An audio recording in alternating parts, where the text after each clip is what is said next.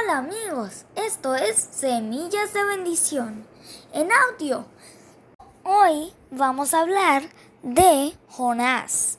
Un día Dios le habló a un hombre llamado Jonás.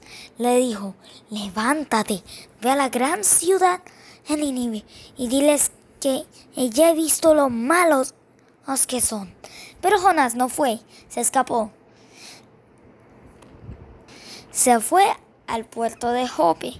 Allí se subió a un barco rumbo a Tarsis. Pensó que si se iba lejos, podría esconderse de Dios. Dios vio a Jonás y lo castigó, enviándole una gran tormenta en el mar. Los marineros tenían mucho miedo. Comenzaron a arrojar la carga del barco, pero no servía de nada. El barco estaba a punto de romperse en pedazos. Toda la gente a bordo comenzó a orar a sus propios dioses, excepto Jonás. Jonás bajó a la bodega del barco y se quedó dormido. Y la historia de Jonás continuará. No se pierdan nuestro próximo episodio. Y recuerden, Dios los ama.